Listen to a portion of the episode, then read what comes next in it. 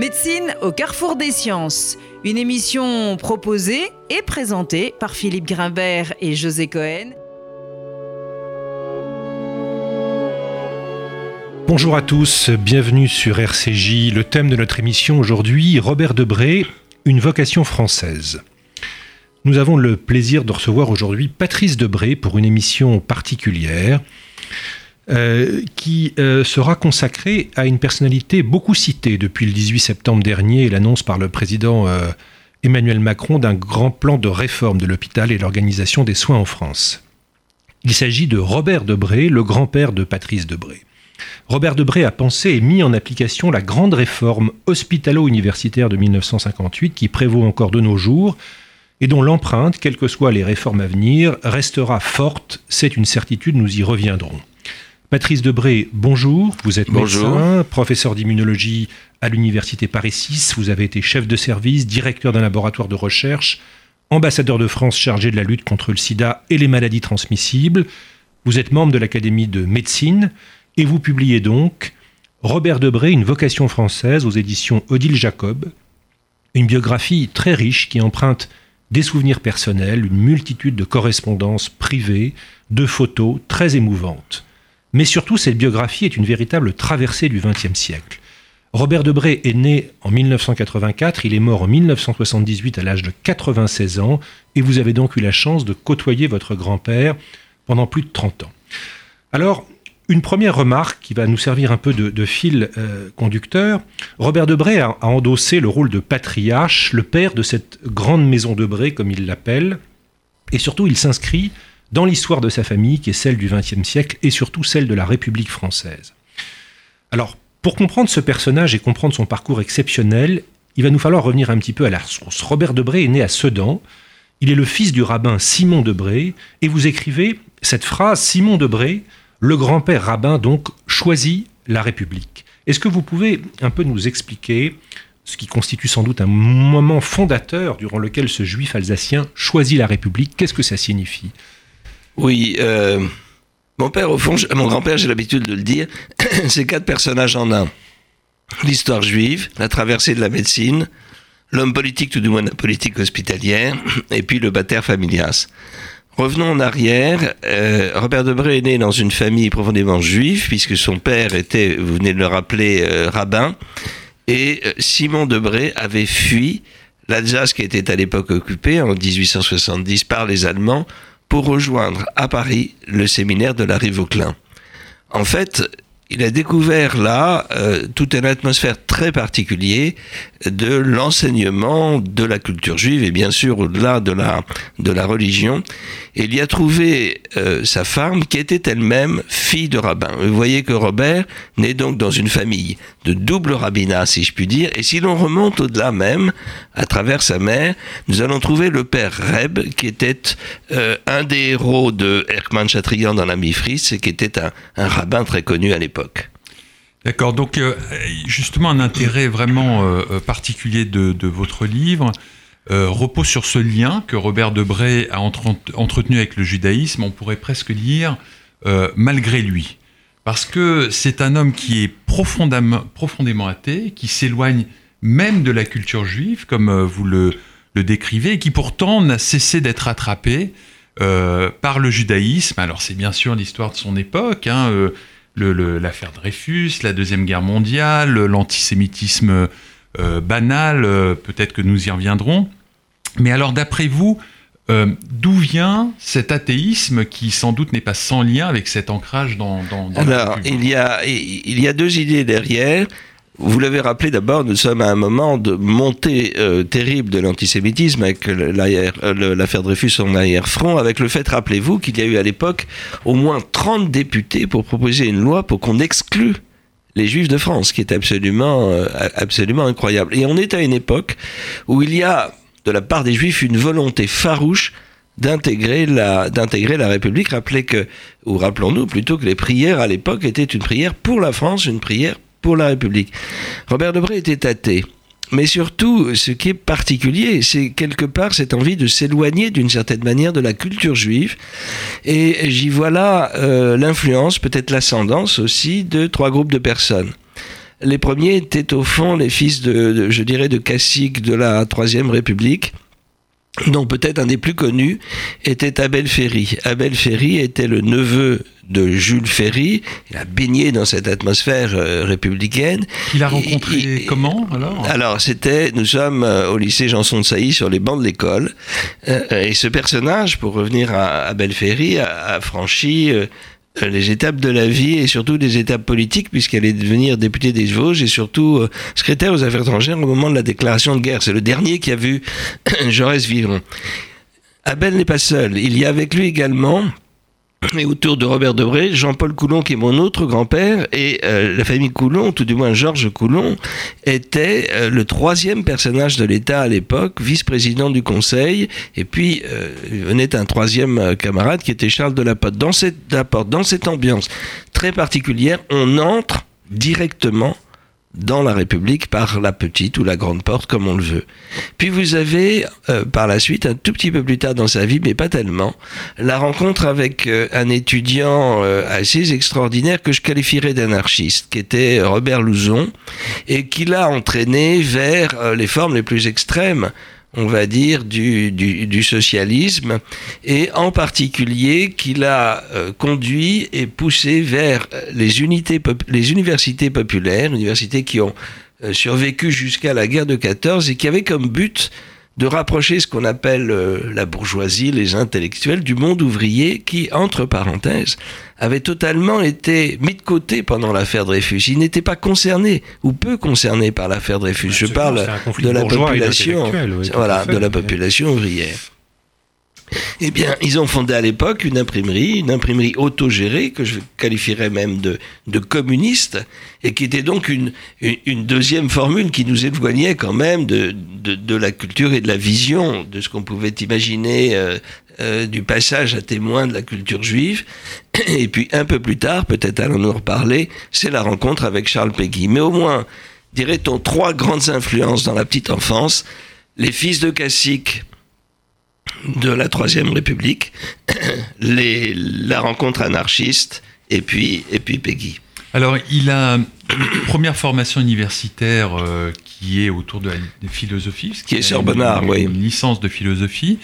Alors, comment c'est, est-ce que vous pensez que euh, ce, ce, parcours euh, politique que vous venez de décrire a eu une influence sur le choix. Alors la philosophie, on voit bien, mais comment ça s'est articulé autour de la médecine et de cette décision qui prend un moment de s'engager vers cette formation-là? Euh, Je crois que ça a été une décision qui était à la fois pas simple et en même temps qui lui a nécessité de rencontrer beaucoup de gens et, de discuter notamment avec euh, beaucoup de personnes, dont peut-être un, de ses, un, de ses oncles qui s'appelait euh, Adamar et qui était un professeur au, au, Collège de France à l'époque, qui était un des plus grands mathématiciens de l'époque, et qui l'a mis euh, finalement euh, à réfléchir entre d'un côté des études, on va dire, sciences humaines et sociales, les humanités, et puis de l'autre, au contraire, partir vers, euh, vers des sciences plus dures. Et la médecine s'est trouvée vraisemblablement entre les deux, mmh. avec aussi le goût de son prochain le, le, et l'ambition peut-être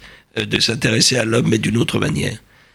Alors la médecine, c'est aussi la rencontre avec Jeanne, qui va devenir son, épouse, euh, quatrième femme d'ailleurs reçue à, l'internat, je crois. Hein, c'est un fait suffisamment rare pour le noter. Et puis euh, ce mariage est sans doute le dernier acte d'émancipation de Robert Debré vis-à-vis de son père du judaïsme, avec qui d'ailleurs il échange des lettres magnifiques à ce sujet. Et puis il y a cette carrière d'abord d'infectiologue ou de bactériologiste et puis de pédiatre. Vous pouvez revenir sur ces événements Oui, alors tout d'abord nous sommes euh, à cette époque dans la révolution que j'appellerais post-pastorienne. Vous savez, Pasteur n'est pas loin. Et avec Pasteur, c'est l'arrivée de la microbiologie dans tous les champs, euh, bien entendu leur utilisation, et notamment euh, le diagnostic, plus que le traitement à vrai dire, puisque les antibiotiques ne sont pas là, des maladies infectieuses. Alors Pasteur, vous avez écrit une biographie, je crois aussi. J'ai aussi écrit une biographie, oui, quelque part. Mais, mais euh, au fond, ces personnages ne sont pas si loin les uns des autres, parce que... Euh, Pasteur, quelque part, avait des ambitions, comme vous le savez, médicales, et, Robert Debré, bien sûr, en, est le prolongement. Robert Debré a commencé sa carrière, en fait, peu de gens le savent, le savent comme étant le directeur d'un laboratoire de bactériologie. Nous sommes à Strasbourg, Strasbourg qui est libéré après la guerre de 14-18, et on lui offre à ce moment-là la direction du laboratoire d'hygiène ou du, du laboratoire de microbiologie de l'époque. Et je dis toujours à mes collaborateurs que l'entrée dans la médecine par la biologie, et il le disait lui-même aussi, est quelque chose d'extraordinairement important. Pendant euh, un certain temps, il a donc vécu là-bas et puis euh, l'appel des concours a été probablement plus fort, plus grand, euh, la vie d'une ambition parisienne plus qu'une vie provinciale aussi. Toujours est-il qu'il revient à Paris et qui s'insère, passant à ce moment-là différentes étapes dans un milieu qui traite pour beaucoup des maladies infectieuses, mais nous entrons aussi dans une autre population de malades qui est celui des enfants. D'accord, donc est-ce que vous pouvez revenir aussi sur euh, peut-être le rôle de son épouse euh, Alors, euh, au cours de son internat, nous, revenons un tout petit peu en arrière. Au cours de son internat, il rencontre Jeanne de Baponsan. Jeanne de Baponsan n'est pas n'importe qui, c'est effectivement la quatrième femme interne des hôpitaux de Paris. Il y avait très peu de femmes sur les bancs de la faculté et encore moins qui étaient internes des, hôpitaux de Paris. Mais elle n'avait pas que cette qualité d'être médecin. Elle était également la fille d'un peintre, Édouard de Baponsan. Édouard de Baponsan était un peintre toulousain qui euh, euh, gagnait sa vie en faisant à la fois des portraits mondains et des grands portraits historiques, euh, assez connus à l'époque, et qui avait fait notamment un portrait assez kitsch, on va dire, qui est La vérité sortant du puits, qui est une jeune femme qui tient un miroir, brandit euh, et le brandissant est tenu à droite par un spadassin, à gauche par un, par un curé, et cette image euh, que vous pouvez imaginer a été considérée comme un manifeste, à juste titre d'ailleurs, pro-Défusa. Et le tableau a été acheté par une souscription et, trônait dans l'entrée de Zola. Nous sommes, si vous vous rappelez, au temps de l'affaire Zola, quand, euh, quand il professait pour Dreyfus. Mmh. Oui. Alors évidemment, il y a l'épisode euh, de euh, Vichy, euh, de la Seconde Guerre mondiale, et Robert Debré va voir sa carrière interrompue. Il est radié, comme beaucoup de médecins juifs, de l'ordre des médecins. Il doit quitter son service et il y a des lettres absolument poignantes et des témoignages d'amitié des membres de son service. Et puis cette, lettre très courte, dont je voudrais juste citer un extrait pour que vous la commentiez, parce que je trouve qu'elle est, elle est réellement bouleversante. Ma dernière consultation mercredi, sentiment, une sorte de mort. Je parle comme quelqu'un qui va finir, je regarde l'heure tout le temps, à midi, ce sera fini. Dans la salle, les élèves anciens sont venus, je prononce quelques mots. Est-ce ma dernière consultation? Je ne puis le croire, je pars de là avec une brisure de tout le corps. Oui, je, je dois dire que j'étais moi-même ému quand j'ai lu ce, texte et je vais revenir un petit peu sur les circonstances. Je me suis servi pour écrire ce livre de, vous l'imaginez, beaucoup de documents, beaucoup de lettres pendant toutes les périodes de sa vie. Oui, c'était quelqu'un de très prolifique. Très prolifique et puis euh, nous n'avions pas les mails, hein, et il écrivait donc, euh, il écrivait donc à la main. Et euh, dans sa chambre à coucher, en Touraine, fief familial, il y avait un petit meuble qui était un meuble fermé à clé que personne n'avait ouvert.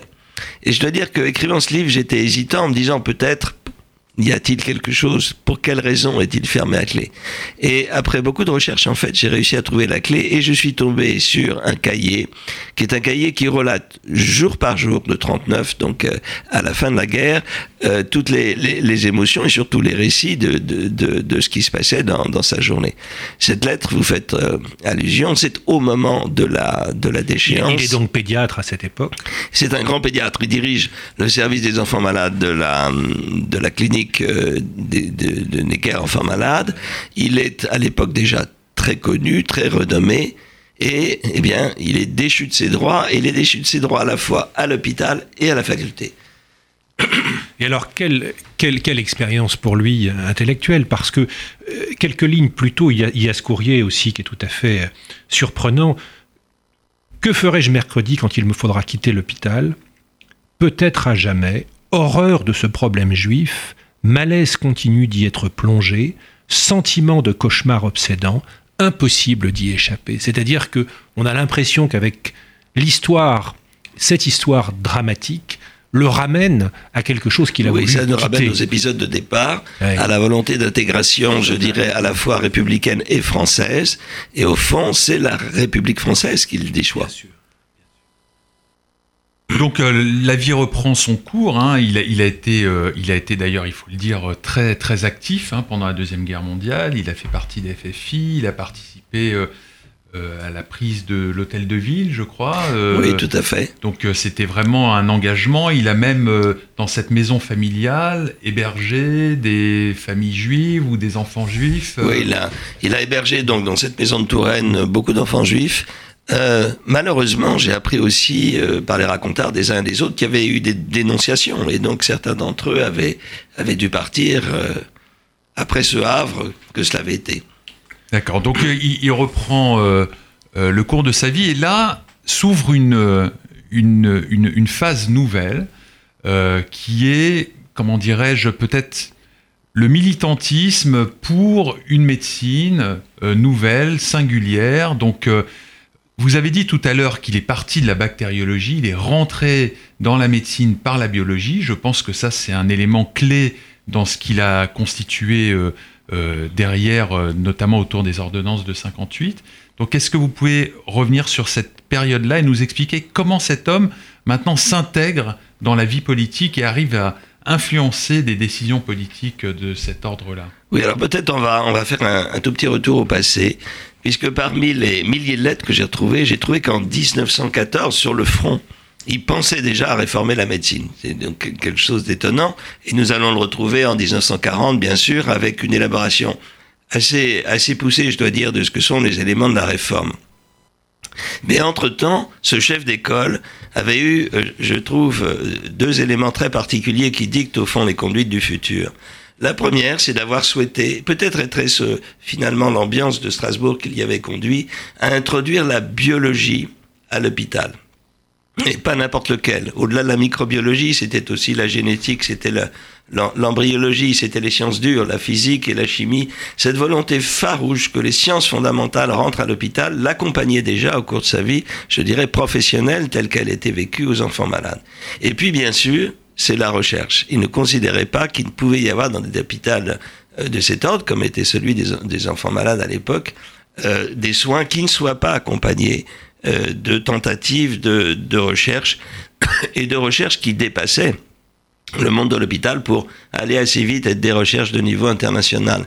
N'oubliez pas que vers ces, là, ces années-là, celles auxquelles on fait allusion, qui sont l'immédiat après-guerre, apparaissaient les premiers antibiotiques et la possibilité, bien sûr, avec la pénicilline et la streptomycine, euh, de soigner nombre de maladies infectieuses, dont les méningites tuberculeuses. Alors, euh, justement, pour nos auditeurs, on peut peut-être, euh, Patrice Debé, revenir un peu sur ce que ces ordonnances ont changé dans la structuration de l'hôpital, dans la culture des médecins hospitaliers, dans cette triple mission d'enseignement de soins et de recherche à qui l'on doit probablement toute la vitalité de la médecine française depuis 1958 et la qualité de sa recherche. Vous pouvez revenir de façon un peu une médecine qui était fragmentée à l'époque. Vous aviez à la fois la vie hospitalière pour les médecins le matin, vous aviez des consultations euh, euh, l'après-midi, donc euh, le privé et le public se côtoyaient dans la journée, et puis bien à part, vous aviez la faculté avec, avec l'enseignement et les sciences que l'on appelait dites fondamentales.